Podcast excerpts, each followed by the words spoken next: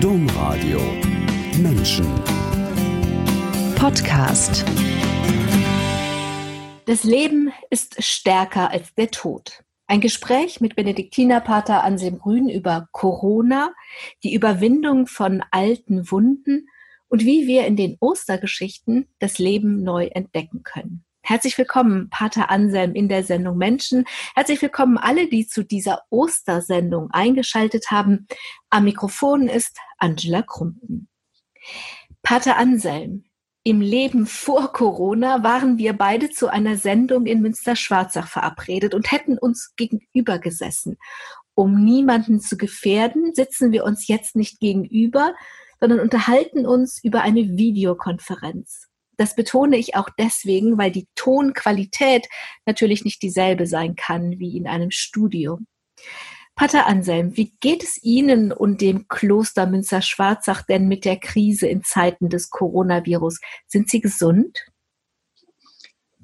Uns äh, geht es gut im Kloster, weil wir leben ja immer so abgeschieden in Klausur. Natürlich haben wir jetzt keine Gäste und viele Aktivitäten nach außen fallen weg. Aber im Kloster ist das Leben so weiter. Wir sind in Klausur und haben da sicher auch Erfahrungen gemacht, die anderen vielleicht helfen können, wie sie in ihrer Enge, in ihrer aufgezwungenen Klausur gleichsam leben können. Da kommen wir gleich drauf. Im Kloster leben ja viele ältere Mönche. Sie selber haben gerade ihren 75. Geburtstag gefeiert. Haben Sie Sorge, dass wenn es einen trifft, gerade weil Sie alle zusammen in Klausur sind, wird es alle treffen? Die Sorge ist schon da. Deswegen versuchen wir uns gut an die Vorschriften zu halten. Wir haben mehr Abstand. Wir haben nur jede zweite Chorstalle belegt im, beim Chorgebet. Und beim Essen sind wir auch etwas weiter auseinandergerückt. Ich habe keine Angst, ich habe Vertrauen, dass es so gut geht. Ähm, durch einen Mitbruder, der im Krankenhaus war oder behandelnde Arzt, äh, Corona infiziert war, der wurde halt dann in Quarantäne gelegt, aber es ist Gott sei Dank nicht passiert. Der Coronavirus trifft viele jetzt wirtschaftlich schon existenziell, anderen droht das vielleicht oder bald. Familien müssen auf einmal Arbeit und Schule und Zusammenleben unter einen Hut bringen. Und aus einem Gespräch mit einem Lektor über diese Krise ist ein Buch entstanden, das Buch zur Krise sozusagen. Quarantäne, eine Gebrauchsanweisung heißt es. Die Frage, ob es so ein Buch braucht, stellen Sie im Buch selber und sagen ja, weil wir in so einer Situation zusammenhalten müssen und Sie helfen wollen. Was hilft denn? Es hilft einmal, die Situation anzunehmen und nicht ähm, sich als Opfer zu fühlen. Weil ich mich als Opfer fühle der Quarantäne, dann werde ich bitter und aggressiv und äh, verliere einmal die Kraft. Wenn ich aber kreativ darauf antworte das Gefühl habe, ich kann damit was lernen oder ich nutze die Zeit äh, gut, wenn ich ein Ziel habe in dieser Quarantäne, dann äh, kann sie auch eine fruchtbare Zeit für mich werden. Eine wichtige Hilfe ist sicher, ein neues Verhältnis von Nähe und Distanz zu schaffen. Wenn die Familie ganz eng zusammensitzt, ist es sicher schwierig. Die Kinder stören die Eltern, wenn sie Homeoffice machen bei der Arbeit. Und ähm, den Kindern sind vielleicht auch die Eltern zu nah und die, den Eltern die Kinder. Und da braucht es eben, dass wir gute Nischen schaffen, dass wir das Gefühl haben, es gibt auch Zeiten, wo wir allein sind, geschützt sind, eine gute Hilfe wäre zum Beispiel eine Stunde Schweigezeit in der Familie einzuführen, wo wir nicht, wo jeder nicht gestört wird, sondern jeder für sich sein kann, wo wir auch durch Handy nicht gestört werden. Das könnte so eine Hilfe sein. Sie haben das eben schon gesagt, Sie sind das geübt, in Klausur zu sein. Sie sind viele, Sie sind eng zusammen. Und das, was viele Menschen jetzt so schmerzlich vermissen, nämlich eine Struktur im Tag, die bekommen Sie von, ich sag jetzt mal von außen, weil da läutet die Glocke, da sind die Gebetszeiten, da sind die anderen Brüder. Wenn sie mal nicht zur Gebetszeit kommen, dann kommt sicher jemand gucken, was mit ihnen ist. Dieses, was sie da haben, die Struktur. Wie kann man das, auch wenn man nicht geübt ist und es nicht von außen kommt, von innen selber machen? es ist ganz wichtig, dass sich der Familie eine Struktur gibt, also, dass sie gemeinsam spricht, wie wollen wir den Tag gestalten. Wenn jeder einfach morgens liegen bleibt, bis er irgendwann aufsteht, das ist keine Form. Formlosigkeit schwächt, schwächt den Menschen. Wenn einer keine Form hat, hat er auch keine Energie und keine Kraft. Deswegen ist gut, sich eine. Ja. Das ist das richtige Leben. Sie sind in der Verwaltung, da ist einfach ein Telefon angegangen, das macht gar nichts. Ja, ich habe da ausgeschaltet. ja. Perfekt. Wir waren beim Thema Formlosigkeit stehen geblieben. Die Formlosigkeit äh, schwächt den Menschen. Ähm, und deswegen braucht es gut, braucht eine gute Form, gute Struktur des Tages, gute Rituale. Wie beginnen wir den Tag? Wie gestalten wir etwa die Mahlzeiten? Wo nehmen wir uns Zeit zum Bewusstgespräch auch miteinander? Und wo ist jeder für sich allein? Wie waren die Reaktionen auf dieses Buch Quarantäne, eine Gebrauchsanweisung? Das Buch ist ja jetzt erst äh, erschienen. Ähm, viele haben es sehr begrüßt, aber natürlich gab es auch kritische Stimmen, dass man jetzt mit der Quarantäne Geld macht. Aber ich selber mache kein Geld, sondern ich werde das Honorar auf jeden Fall spenden. Aber ähm, natürlich, wenn man etwas verbreiten will, muss man auch etwas schaffen. Und manche sagen, kostenlos, aber ein Buch kann man nicht kostenlos machen, weil das äh, kostet ja auch was in der Druckerei, im Verlag und die Verlage kämpfen ja auch ums Überlegen. Ähm, aber ich denke, die meisten, vor allem viele Zeitungen, haben das sehr begrüßt, weil sie das Gefühl haben, äh, das ist das rechte Buch zur rechten Zeit. Das ist ja eine Form von Seelsorge. Sie wollten den Menschen helfen, weil sie gesagt haben, wir machen das schon die ganze Zeit, auf engem Raum zusammen sein und jedem Tag eine Struktur geben mit Nähe und Distanz, mit Stille auch. Und als Menschen den Seelsorger helfen, das wollten sie schon ganz früh. Wenn ich das glauben darf, was ich über sie gelesen habe, dann sind sie in einem Münchner Stadtteil mit sechs Geschwistern groß geworden und haben mit zehn Jahren ihrem Vater anvertraut, dass sie Priester werden wollten. Können Sie sich erinnern, was Sie als Kind, nicht heute, sondern was Sie damals als Kind auf diese Idee gebracht hat? Damals war ich sehr berührt äh, durch die Liturgie, etwa die Karwoche, aber ich war auch berührt durch die Erstkommunion. Das hat mich innerlich, habe ich das wirklich mit ganzem Herzen miterlebt und da war so die Idee, so zu werden wie der Kaplan oder wie der Pfarrer. Ähm, natürlich war das eine, noch eine infantile Idee, der Bruder meines Vaters war ja Mönch in Münster-Schwarzach und mein Vater war gleich begeistert und hat dann mit seinem Bruder ausgemacht, dass man, dass ich hierher ins, ins Internat äh, kam. Mit zehn ist man ja sehr offen äh, und da war alles für mich neu und faszinierend.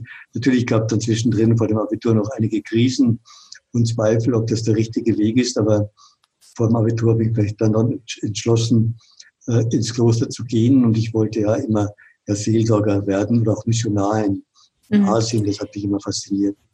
Ja, ich würde gerne nochmal, jetzt haben Sie schon den ganzen Bogen bis zum Seelsorger gemacht, ein bisschen kleinschrittiger noch gucken.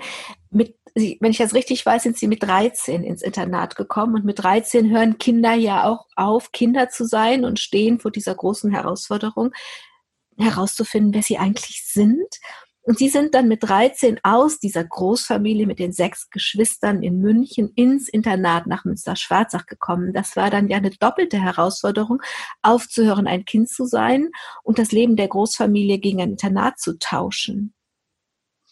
Ich bin schon mit zehn Jahren ins mit Internat zehn. gekommen. Okay. Hm.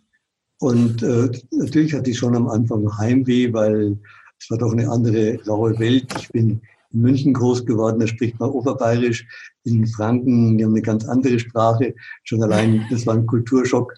Und dann, äh, ja, im Internat, da gab's äh, Marmelade aufs trockene Brot. Das waren wir nicht gewohnt in der Familie. Ja, und die ganze Strenge, es war damals schon auch ein strenges Internat. Ähm, aber ich war sehr ehrgeizig, habe dann sehr viel gelernt und ähm, das hat mir dann einfach Spaß gemacht. Diese Sendung Menschen hören Sie gerade heute am Ostersonntag mit Pater Anselm Grün aus Münster-Schwarzach. Ich sage das nochmal, weil es vielleicht nicht so leicht zu verstehen ist wie sonst. Um niemanden zu gefährden, sitzen wir uns jetzt nicht gegenüber, sondern unterhalten uns über eine Videokonferenz. Pater Almsen, wenn Sie jetzt in Münster-Schwarzach sitzen, in der Abtei oder im Verwaltungstrakt der Abtei, ganz genau jetzt im Moment, ist es der Ort, an den Sie, in dem Sie 1964 eingetreten sind. Sie haben gerade schon gesagt, es gab in der Schulzeit natürlich auch Zweifel. Was hat dann gemacht, dass Sie 1964 gesagt haben, ja, ich trete ein? damals war die Konzilszeit. Ich wollte ähm, die Kirche erneuern, reformieren. Ich wollte in diesem Schwung ähm, der Erneuerung der Kirche für die Kirche werben, äh, arbeiten, den Menschen eine neue Theologie vermitteln, eine Theologie, die ihnen hilft zu leben, die äh, sie innerlich berührt. Also es war damals sehr viel Eifer, auch etwas viel Ehrgeiz, eine neue Form von Seelsorge und von Theologie zu treiben. Sie haben dann auch die ewige Profess, also das letzte Versprechen, mit dem man sich dann wirklich endgültig und fürs ganze Leben an, einen, an eine Abtei, an einen Ort, an einen Orden bindet. Die haben Sie noch so ein bisschen rausgezögert, ähm, weil Sie sich so viele Sachen vorstellen konnten. Also ich habe gefunden, dass Sie Weltpriester, dass Sie in Erwägung gezogen haben, Weltpriester in einem Land der sogenannten Dritten Welt zu werden, dass Sie das Leben von Intellektuellen im Jesuitenorden anziehen fanden und um herauszufinden, was sie denn tun wollten, sind sie erstmal nach Rom gegangen zum Studium an die Hochschule St. Anselmo. Und da war dann wirklich die Erschütterung durch die 68er. Sie haben viel gelesen und viel gesucht. Und wenn ich das richtig verstehe, haben Sie zwei Dinge gefunden, die wirklich wichtig geworden sind bei dieser Suche. Das eine sind die Wüstenväter und das andere ist C.G. Jung. Und wenn wir das der Reihe nachmachen, warum die Wüstenväter? Was haben Sie bei den Wüstenvätern gefunden? Bei den Wüstenvätern habe ich viel Weisheit gefunden und dass die sehr ehrlich mit sich selber umgehen, dass sie die eigenen Abgründe der Seele auch kennenlernen und trotzdem nicht verzweifeln. Also die auf der einen Seite sehr radikale Askese getrieben haben, auf der anderen Seite sehr weites Herz hatten, sanftmütig waren mit sich selber und mit anderen Menschen. Ähm, und dieser Weg der Erfahrung, der war dann wichtig. Wie kann ich Gott erfahren? Wie kann ich mich selber erfahren? Und ein Grundsatz der Mönchsväter ist ja, willst du Gott erkennen, lerne vorher dich selber kennen. Und diese Verbindung war mir ganz wichtig. Was war da anders als bei dem, was Sie als Zehnjähriger von Zehnjährigen an in der Benediktinerabtei gehört haben über das Leben als Mönch? Was war bei den Wüstenvätern anders? Gut, also mit zehn Jahren verklärt man so ein Leben als, als Mönch und dann lernt man halt die konkreten, konkrete Gemeinschaft ähm, kennen, auch mit der eigenen Durchschnittlichkeit. Das ist auch keine ideale Gemeinschaft und trotzdem gab es einige Mitbrüder, mit denen wir gemeinsam gesucht haben, was bedeutet heute Mönch. Damals sind ja viele ausgetreten, 68 äh, und so weiter. Und wir sind bewusst geblieben, weil uns einmal die Begegnung mit den Wüstenvätern äh, herausgefordert hat, wie wollen wir heute als Mönche leben. Und natürlich auch die Begegnung mit C.G. Jung, äh, damals haben wir sehr viel in Zweifel gezogen. Ist das religiöse nur Einbildung, wie Feuerbach sagt, oder ist das ähm, etwas, was den Menschen hilft und heilsam ist für den Menschen? Und diese heilsame Wirkung der Religion, auch der Askese, der Meditation, des Gebetes auf den Menschen, die haben wir bei C.G. Jung gefunden. Was genau haben Sie gefunden? Also was haben Sie bei C.G. Jung Heilsames gefunden? Das zum Beispiel die Rituale der Kirche. Damals haben wir, 68 haben wir äh, protestiert gegen viele Rituale, die waren uns verstaubt und, und leer geworden. Und äh, Jung beschreibt, dass Rituale eine ganz wichtige Bedeutung haben für den Menschen, ähm, eine heilsame Bedeutung, die in Berührung bringen mit dem eigenen Selbst oder die Symbole der Kirche, die Eucharistie, ähm, das ganze Kirchenjahr Jung sagt, äh, das Kirchenjahr ist ein therapeutisches System.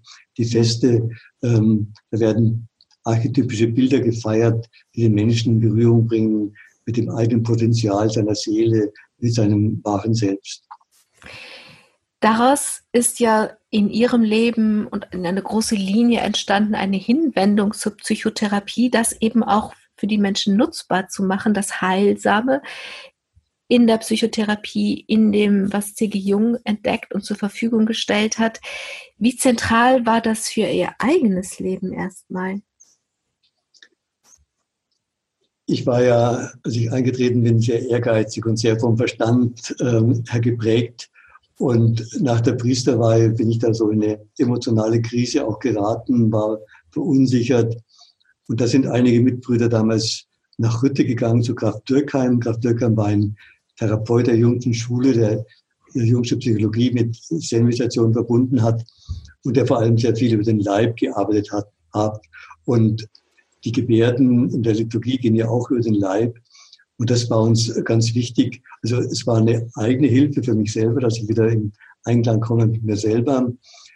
Und die ersten Bücher, die ich geschrieben habe, waren auch immer Bücher für mich selber. Wie, wie kann ich selber umgehen mit meiner Schüchternheit, mit meinem mangelnden Selbstvertrauen, mit meiner Empfindlichkeit. Und ich habe dann gemerkt, wenn ich es für mich ehrlich schreibe, verstehen es auch die Menschen. Hm. Dass dieses Erkenne dich selbst, dann hast du das, was du erkennst, kannst du weitergeben, so ungefähr? Ja, also ähm, nur wenn ich ehrlich mit mir selber umgehe, kann ich auch den Menschen helfen. Weil wenn ich nur von oben herab auf die Menschen runterschaue und meine, ich bin der große Ratgeber, dann äh, bin ich nicht in Beziehung zu den Menschen, sondern ich stelle mich über den Menschen. Und das war mir immer wichtig, wenn ich schreibe, die Menschen anzuschauen. Ich habe immer konkrete Menschen vor Augen und überlege, was kann ich ihm auf seine Fragen antworten. Sie haben dann auch viel Energie aufgewandt, dass Sie dieses Wissen, was Sie mit sich, über sich selbst erworben haben, nicht nur den Menschen, sondern auch den Seelsorgern zur Verfügung zu stellen. Also es war mit ihrer Idee oder ihre Idee, das weiß ich nicht genau, ähm, das sogenannte Re Rekollektierhaus in Münster-Schwarzach ins Leben zu rufen. Das war ein Ort dezidiert als Seelsorge für Seelsorger. Oder ja, ist, der Anstoß kam von Wolfgang Müller, einem Therapeuten, der das in Amerika ähnlich erlebt hat äh, und gespürt hat, in Deutschland braucht so ein Haus. Und dann bin ich zum Abgekommen gegangen, habe ihm das vorgetragen, der war auch offen. Und dann haben wir einfach das versucht, äh, ähm, in, auf den Weg zu bringen. Am Anfang haben wir eine Bischofskonferenz geschrieben, ob wir würden das gern machen für die äh, deutschen Priester. Aber die Bischofskonferenz war nicht sehr begeistert. Die haben gesagt, jede Diözese sagt für sich, für die Priester selber. Aber jetzt sind die Bischöfe sehr dankbar, dass wir es gemacht haben, damals vor 29 Jahren. Und ähm, es war für uns alle, auch für das Kloster, eine ganz wichtige Erfahrung, dass viele Priester hier auch eine spirituelle Heimat gefunden haben. Das hat ja vorausgesetzt, dass dass das Bild, was Priester von anderen angetragen wird, dass sie oft aber auch von sich selber haben, dass sie das in Frage stellen. Also vielleicht mehr noch als ein, also der archetypische Mönch, dem wird auch angetragen, dass er weise ist und dass er auf alles eine Antwort hat. Aber als Priester vor Ort war das ja oft so ein hierarchisches Gebäude. Und jemand, der zu ihnen kam und Seelsorge als Seelsorger in Anspruch nahm, der musste ja mit seinem Selbstbild umgehen. Und das war vor drei Jahrzehnten noch anders als heute, oder? Ja, das war nicht so leicht für einen Priester, der von vielen bewundert wird, zuzugeben, ich habe auch Grenzen oder ich komme nicht zurecht mit meiner Depression oder auch vielleicht mit meinem Glauben habe ich Zweifel, liege ich oder ich bin ausgelaugt, erschöpft oder ich komme mit Konflikten nicht so gut zurecht, die äh, verletzen mich mehr, als ich nach außen hin zeige. Ähm, das war ein Akt der Demo, das sich einzugestehen. Und andere haben dann gesagt, was, du gehst dahin, äh, ich brauche das nicht, ich bete halt und äh, habe keine Probleme. Es ist schon ein Akt der Demut. Am Anfang kamen auch mehr Frauen, also mehr Ordensfrauen. Und dann gab es eine Zeit, wo mehr Männer kamen, also wo die Priester auch den Mut fanden, dass sie auch gute Erfahrungen gemacht haben mit denen, die bei uns waren. Ähm, aber es ist nicht so einfach, sich das einzugestehen. Ich brauche auch Hilfe. Aber es ist genauso bei den Therapeuten. Jeder mhm. Therapeut muss auch für sich selber sorgen, muss auch Supervision gehen. Also die wissen, sie brauchen auch Hilfe. Und so ist es legitim, dass der Priester auch Hilfe braucht. Wenn wir jetzt mal auf Ostern, Karfreitag und Ostern kommen, zur Sorge um die Seele gehört ja auch die Sorge um die Verwundungen in ihrem Buch Die Osterfreude auskosten. Das habe ich jetzt vor der, vor der Sendung nochmal gelesen. 50 Impulse von Ostern bis Pfingsten schreiben sie. In der Osterzeit lassen wir unsere Verwundungen hinter uns.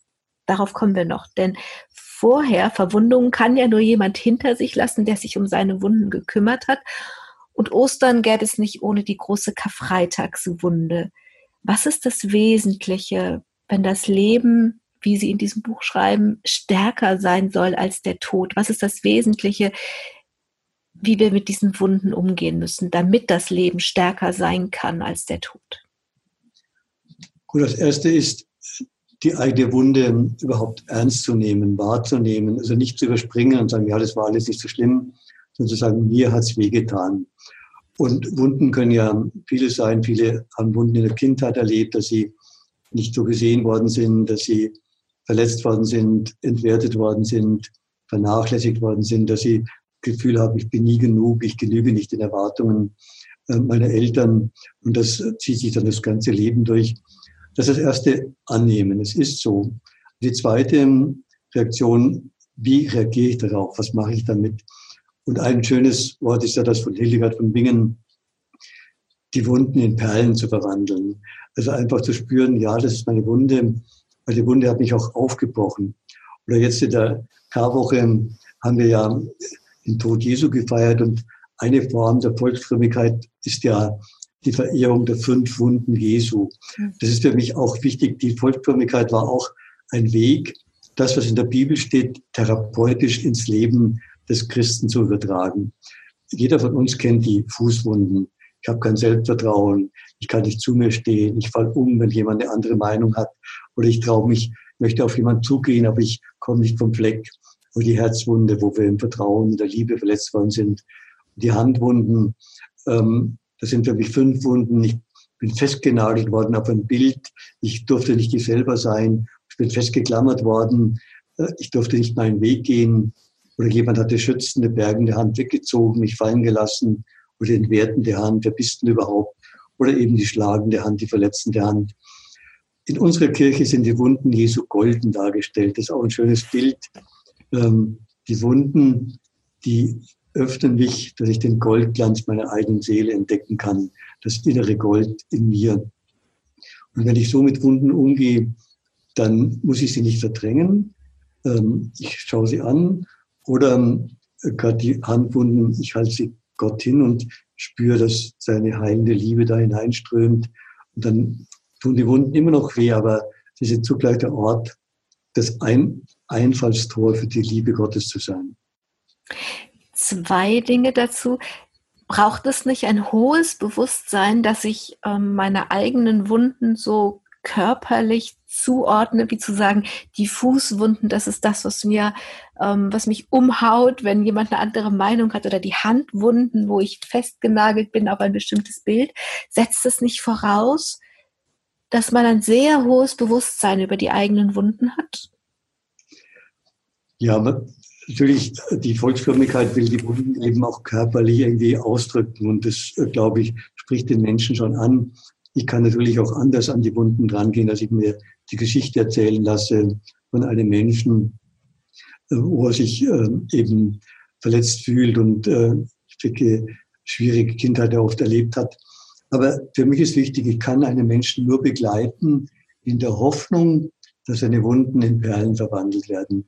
Wenn ich ihn begleite und innerlich das Gefühl habe, oh, das ist ein hoffnungsloser Fall, der, der ist krank, der ist, ich ordne ihn sofort ein in diese psychische Krankheit, dann kann ich ihm nicht helfen. Also mhm. die Hoffnung, und das ist für mich ja auch das Geheimnis von Ostern, Auferstehung, ist die Hoffnung, dass selbst die tiefste Wunde, die, die Todeswunde Jesu am Kreuz, dass die auch verwandelt werden kann in Leben. Und insofern ist dieses Geheimnis von Tod und Auferstehung für mich das Symbol von Hoffnung für jeden Umgang mit den, mit den Menschen, mit den verletzten Menschen. Aber das gilt ja auch in der Familie mit Menschen, äh, wenn einer krank wird. Diese Hoffnung, alles kann verwandelt werden. Damit das nicht so ein, ich sage jetzt mal ein ohne ihnen zu nahe treten zu wollen, aber damit es ein bisschen greifbar damit das nicht so ein Kalenderspruch bleibt. Also die Wunde in eine Perle verwandeln. Ähm, oder das ist das, das ist der Ort, an dem ich aufgebrochen werde und das wird in goldenes Licht gehüllt, getaucht, wie auch immer. Ähm, wie macht man das denn? Also wie ist der innere Vorgang, damit es nicht nur schöne Worte sind, die ich höre, aber die dann tatsächlich mein Herz erreichen? Wie, wie geht das denn, dass der Ort der Wunde der Ort ist, an dem ich das goldene Licht, also die Liebe, fühlen kann? Gut, als ich selber in Krise war, ähm, so mit 27, 28 Jahren, hatte ich auch das Gefühl, ich bin zu kurz gekommen in der Kindheit oder ähm, da waren damals so therapeutische Methoden von Urschrei, wo man die, ganze früheste Kindheit zurückversetzt wird und das Gefühl damals die Mutter bei sechs Kindern nicht sofort bei jedem Schreien sofort reagiert, sondern schreien lassen. Und da hatte ich so eine Erfahrung und das Gefühl, ich bin zu kurz gekommen. Und irgendwann im Urlaub war ich mal allein an einem See gesessen und habe mir das Gefühl gehabt, es ist gut, dass ich nicht satt geworden bin, denn das hat mich aus, aufgebrochen, das hat mich auf den Weg gebracht. Und die Wunde war für mich auch wichtig überhaupt äh, zu schreiben. Wenn ich immer glatt gewesen wäre, immer perfekt, hätte ich nie ein Buch geschrieben. Ähm, und so ist die Wunde für mich auch fruchtbar geworden, nicht nur für mich, sondern auch für die Menschen. Das heißt, ohne diese Erfahrung von Verletzung, ohne diese Wunde, wären Sie gar nicht auf den Weg gekommen. Bei mir zumindest. Ich würde, ich würde kein allgemeines mhm. ähm, Gesetz daraus machen, weil sonst, äh, würde man sagen, man muss mhm. möglichst viel Wunden suchen, damit man sich auf den Weg macht. äh, die Wunde geschieht, ja. Äh, aber ja. die Frage ist, ob ich mich als Opfer fühle oder ob ich irgendwann damit umgehe und schaue, ja, das tut weh, aber es hat mich auch empfindsam gemacht. Ich bin empfindlich, aber auch empfindsam. Ich kann andere verstehen. Ich verstehe, kenne viele Lehrer, viele auch Therapeuten, die selber schwierige Kindheit haben und deswegen gute Therapeuten geworden sind und gute Lehrer und gute Seelsorger geworden sind. Kommen wir auf die Oster, auf Ostern und die Osterzeit dann danach. Ostern, schreiben Sie, ist nicht nur die, oder sei für Sie nicht nur die ferne Auferstehung, sondern auch die nahe Auferweckung, des Wachwerden, und zwar jetzt. Wachwerden wozu? De Bello, ein indischer Jesuit, sagt, Mystik ist Aufwachen zur Wirklichkeit. Und ähm, Ostern heißt, ja, heißt beides Auferweckung und Auferstehung. Auferwecken heißt, wir schlafen ob, wir haben uns eingelullt mit irgendwelchen Illusionen über die Welt. Wir sehen sie nicht wirklich. Deswegen war zum Beispiel ein Osterbrauch, äh, an Quellen zu gehen am Ostermorgen und sich die Augen äh, mit Osterwasser auszuwaschen, um einen neuen Blick zu haben, das Geheimnis der Schöpfung zu sehen. Gerade in der, im Frühling sieht man ja auch das Leben, das aufbricht in der, der Schöpfung, aber auch im Menschen eben nicht nur seine Verletzung sehen, sondern auch das Neue, das Aufstehen will in ihm, das Lebendige zu sehen. Das ist Auferwecken. Und Aufstehen heißt eben, ja, aufstehen ins Leben, nicht liegen bleiben. Heute ist die Gefahr, dass viele Menschen Zuschauer bleiben. Sie bleiben sitzen und schauen zu, was ist und können alles kritisieren, aber sie stehen nicht auf. Und auferstehen heißt aufstehen ins Leben, aufstehen aus dem Grab der Angst, aus dem Grab der Resignation, aus der Zuschauerrolle ins Leben, das Leben wagen. In diesem Buch Die Osterfreude auskosten gehen Sie 50 Tage lang Tag für Tag durch die ganze Osterzeit bis Pfingsten. Das ist also die Zeit, die ab heute vor uns liegt. Und dass das eine besondere Zeit ist, ist gesellschaftlich ja ganz verloren gegangen. Übrig geblieben ist vielleicht der Mai und die Maifeste und die freien Tage im Mai und vielleicht die Frühlingsgefühle. Und sie sagen, das ist schade, weil der Osterweg sei ein therapeutischer Weg, ein Leben, ein Weg in dieses Leben, um aufzustehen, um wach zu werden. Hm, wenn man jetzt, wenn wir jetzt zuhören und ohne dass man jetzt das ganze Buch gelesen hat, aber haben Sie, können Sie den Hörern und Hörerinnen was an die Hand geben, wie dieses Aufstehen geht? Gut, in den Ostertexten sind ja viele Bilder von Blockaden. Zum Beispiel Matthäus erzählt so, dass der Engel äh, in der Nacht niedersteigt und den Stein vom Grab wegwälzt. Und ein Stein, das kennen wir auch, wir sind oft blockiert durch Hemmungen, durch Ängste. Und Ostern ist so die Verheißung, der Stein, der uns blockiert, der uns Angst macht, wo wir uns verstecken hinter dem Stein vielleicht, der wird weggewälzt, dass wir aufstehen können. Oder das Thema gefesselt zu sein, dass innere Zwänge uns fesseln, innere Gedanken, Gewohnheiten, dass wir uns nichts trauen, wirklich wir spüren, wir sollten auf jemanden zugehen, wir trauen uns nicht. Oder das andere Bild, ähm, die Wächter, die den, das Grab bewacht haben, die fallen zu Boden. Mhm. Das sind die Todeswächter, das sind so die inneren Stimmen, du schaffst es sowieso nicht, du, du sollst dir keine so großen Wünsche machen, das ist alles Illusion, du musst mhm. halt so leben, wie es ist, mehr ist mit dir nicht drin. Das sind so die Stimmen, die wir haben. Und Ostern ist immer wieder der Mut aufzustehen. Oder ähm, es gibt ja Ostergeschichten, wo Petrus im Gefängnis sitzt und gefesselt, ja, und äh, keine Hoffnung hat und der Engel kommt und sagt, steh auf äh, und gürte dich und die Fesseln fallen ab. Das ist ja auch so eine Ursehnsucht, dass manche Fesseln, die uns innerlich binden, die, wo wir Hemmungen haben, wo wir ähm, uns was nicht zutrauen, dass das weg, weg ist, sodass wir uns das Leben trauen. Petrus hat aber Glück gehabt, bei dem ist ein Engel gekommen.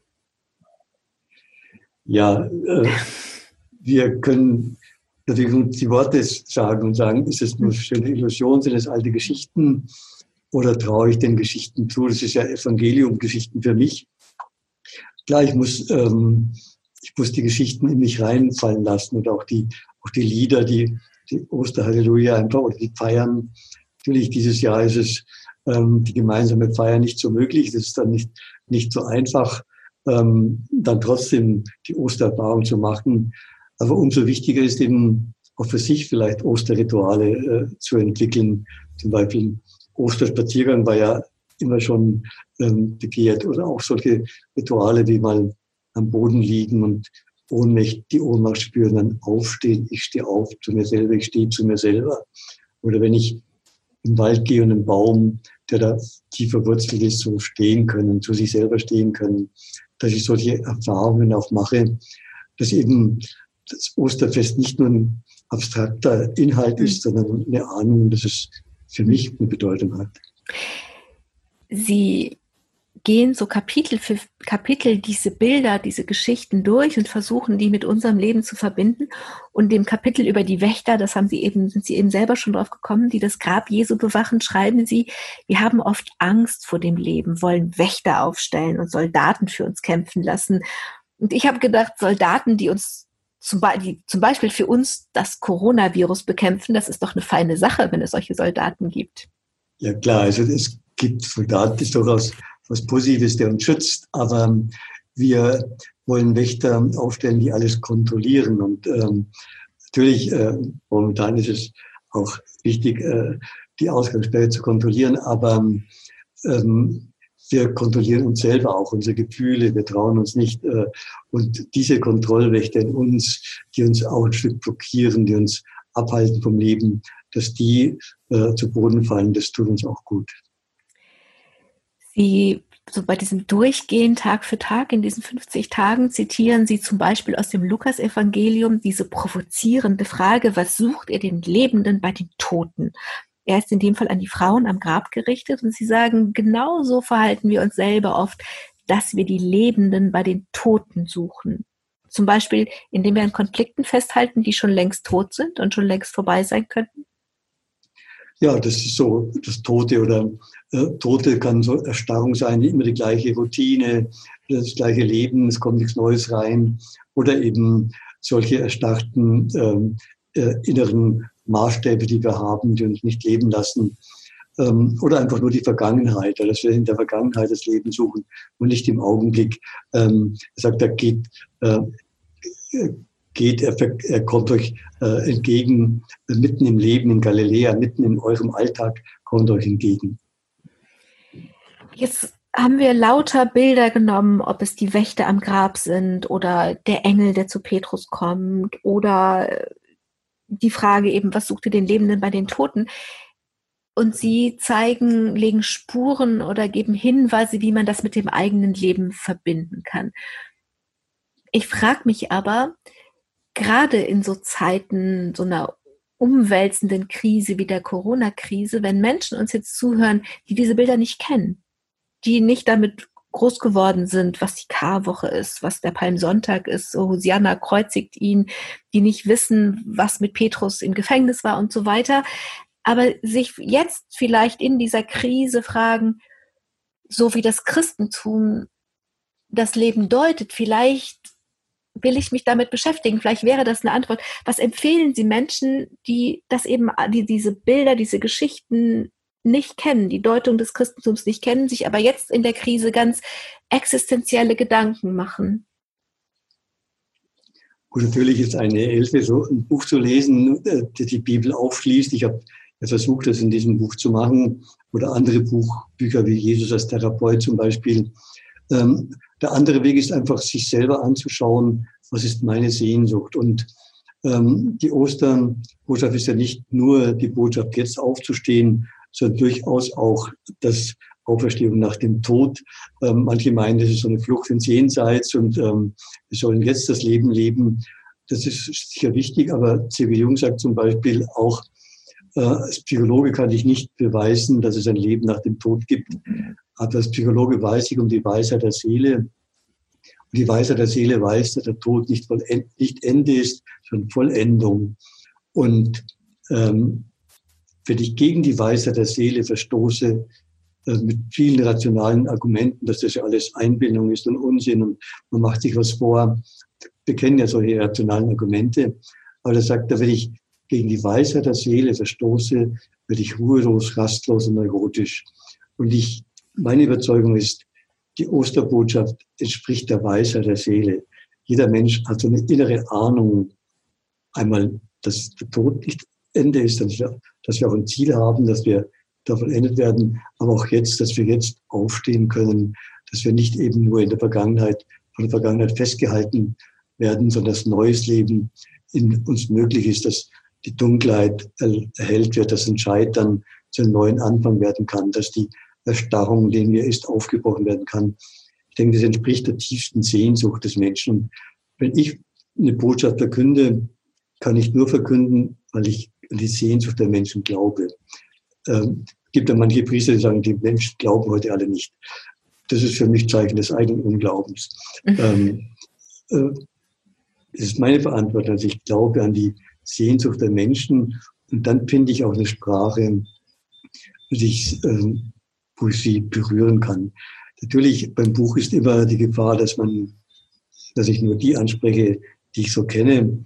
Wenn ich mit einem spreche, der es nicht glaubt, nicht wirklich aufgewachsen ist, dann würde ich natürlich anders sprechen ähm, und erstmal hören, was er denkt denn über sein Leben. Es ist überhaupt wichtig, dass wir nicht sofort Antworten geben, sondern erstmal gut zuhören. Das heißt, dieser, diese Sehnsucht aufspüren, Sie sagen, alle Menschen haben diese Weisheit der Seele, dass es mehr ist, dass das Leben nicht mit dem Tod zu Ende ist.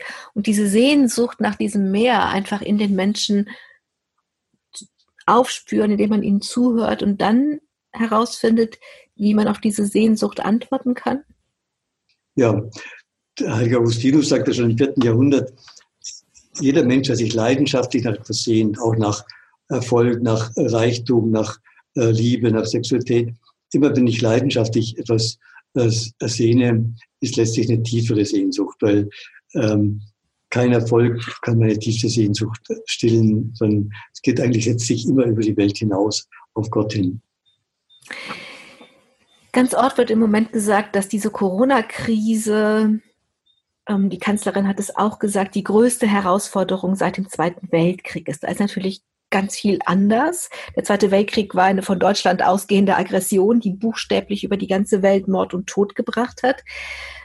Aber in den Jahren nach dem Zweiten Weltkrieg haben Europäer und Europäerinnen, und darauf will ich eigentlich raus, aus, diesem, aus dieser großen Not und diesem unfasslichen Elend etwas ganz Neues geschaffen. Wie so in Sternstunden haben sie neue Verfassungen verabschiedet, Menschenrechte in einem Ausmaß verankert, das gab es vorher nie, auch nicht in der Französischen Revolution. Da ging es um Männerrechte. Jetzt auf einmal ging es tatsächlich um Menschenrechte. Also die große Not hat die Menschen auch dann auf einmal sehr klug gemacht. Wenn wir denn jetzt schon dauernd sagen, das ist die größte Herausforderung seit dem Zweiten Weltkrieg, haben Sie die Hoffnung, dass uns diese Krise auch klug machen kann? Ja, ich habe diese Hoffnung, dass sie uns nachdenklicher macht, dass wir überlegen, was ist das Wesentliche des Lebens oder auch, dass wir nachdenken, waren wir auch in manchen Bereichen blind, äh, immer noch mehr Mobilität, immer noch äh, mehr Konsum, immer noch mehr äh, produzieren, sind wir mit der äh, Schöpfung gut genug umgegangen, miteinander gut genug umgegangen. Also einfach nachdenklich ähm, es soll nicht paralysieren und sagen, das darf nicht mehr sein, aber überlegen, wie kann ein gutes Leben nach dieser Krise anschauen, ausschauen. Und wir müssen anerkennen, wir haben gedacht, wir können alles machen. Wir können immer äh, mehr Technik entwickeln, immer, immer weiter, äh, künstliche Intelligenz und so weiter, was es alles gibt. Aber wir spüren, wie verwundbar wir auch sind. Und diese Verwundbarkeit macht uns auch demütig und äh, lässt uns vielleicht Wege finden, die sanfter sind, äh, aber ähm, für die ganze Menschheit ähm, ja, mehr Menschlichkeit, mehr Barmherzigkeit und mehr Sanftheit hineinbringen in das Leben. Im Moment machen ja ganz viele Menschen die Erfahrung, dass Dinge, die vorher unmöglich ausgeschlossen waren, auf einmal möglich sind. Also Chefs, die gesagt haben, Homeoffice geht nicht bei uns, auf einmal geht es, um ein Beispiel zu sagen. Es gibt ganz viele von diesen Dingen, die vorher unmöglich waren, die auf einmal gehen. Glauben Sie, dass, weil wir jetzt auf einmal Erfahrungen machen, dass etwas anders geht, dass das eine Hilfe sein kann, dass wir danach auch klug werden? Ja, ich denke schon. Es gibt neue Möglichkeiten. Natürlich gibt es auch dann die Gefahr, zum Beispiel nur Homeoffice zu machen. Die Kommunikation zwischen den Menschen hat schon auch ihren Wert. Ähm, oder Therapie kann man nicht nur per Skype machen, sondern da brauchst du auch wirklich die Ausstrahlung eines Menschen, die Nähe eines Menschen. Aber vielleicht lernen wir das auch jetzt bewusster wieder kennen, den Wert einer menschlichen Nähe. Auf jeden Fall, wir können neue Wege zeigen. Also die Not lehrt ja auch immer neue Wege. Und wir müssen spüren, was hat uns gefehlt auch in dieser Krise, in dieser Quarantäne und wie können wir das wieder pflegen auf einer guten Weise, dass wir nicht nur Massenkontakte haben, einander vorbeilaufen, sondern eine neue Solidarität, eine neue Verbundenheit auch wieder wahrnehmen. Am Ende jeder Menschensendung steht die Frage nach einem Wunsch. Und ich würde Sie jetzt gerne fragen, was ist Ihr Wunsch für diese Zeit nach Corona? Ich wünsche mir, dass die Menschen die Solidarität, die sie jetzt erfahren haben, auch nach der Krise leben, dass sie ein Zusammengehörigkeitsgefühl spüren, dass sie in der Tiefe miteinander eins sind, verbunden sind. Und ich wünsche mir natürlich auch, dass Menschen wieder offener werden für den Glauben und spüren, der Glaube ist nicht was Verstaubtes, sondern eine Hilfe, auch solche schwierige Situationen wie so eine Krise gut durchzustehen, ohne bitter zu werden, sondern weil ich auch nach innen gehe und innen wie ein Reichtum finde, den mir niemand nehmen kann. Pater Anselm Grün, ich danke Ihnen für diese Zeit und auch für die Bereitschaft, sich ein Headset anzusetzen und sich unbequem hinzusetzen, weil es dauernd runterfällt ähm, vom Kopf oder runterfallen will vom Kopf und sich diese Zeit für diese Ostersendung zu nehmen. Ich wünsche Ihnen und allen Ihren Mitbrüdern, dass Sie gesund bleiben, dass Sie gut durch diese Zeit kommen, genauso wie ich das allen Hörern und Hörerinnen wünsche. Ich wünsche aber auch, dass unter all dem, was Pater Anselm jetzt gerade als Spuren gelegt hat, an Bildern gesagt hat, an Geschichten erzählt hat, etwas dabei ist, was bei Ihnen resoniert und was Sie inspiriert für das eigene Leben in dieser schwierigen Zeit und natürlich darüber hinaus. Vielen Dank. Am Mikrofon war Angela Kumpen. Machen Sie es gut. Domradio Podcast. Mehr unter domradio.de slash podcast.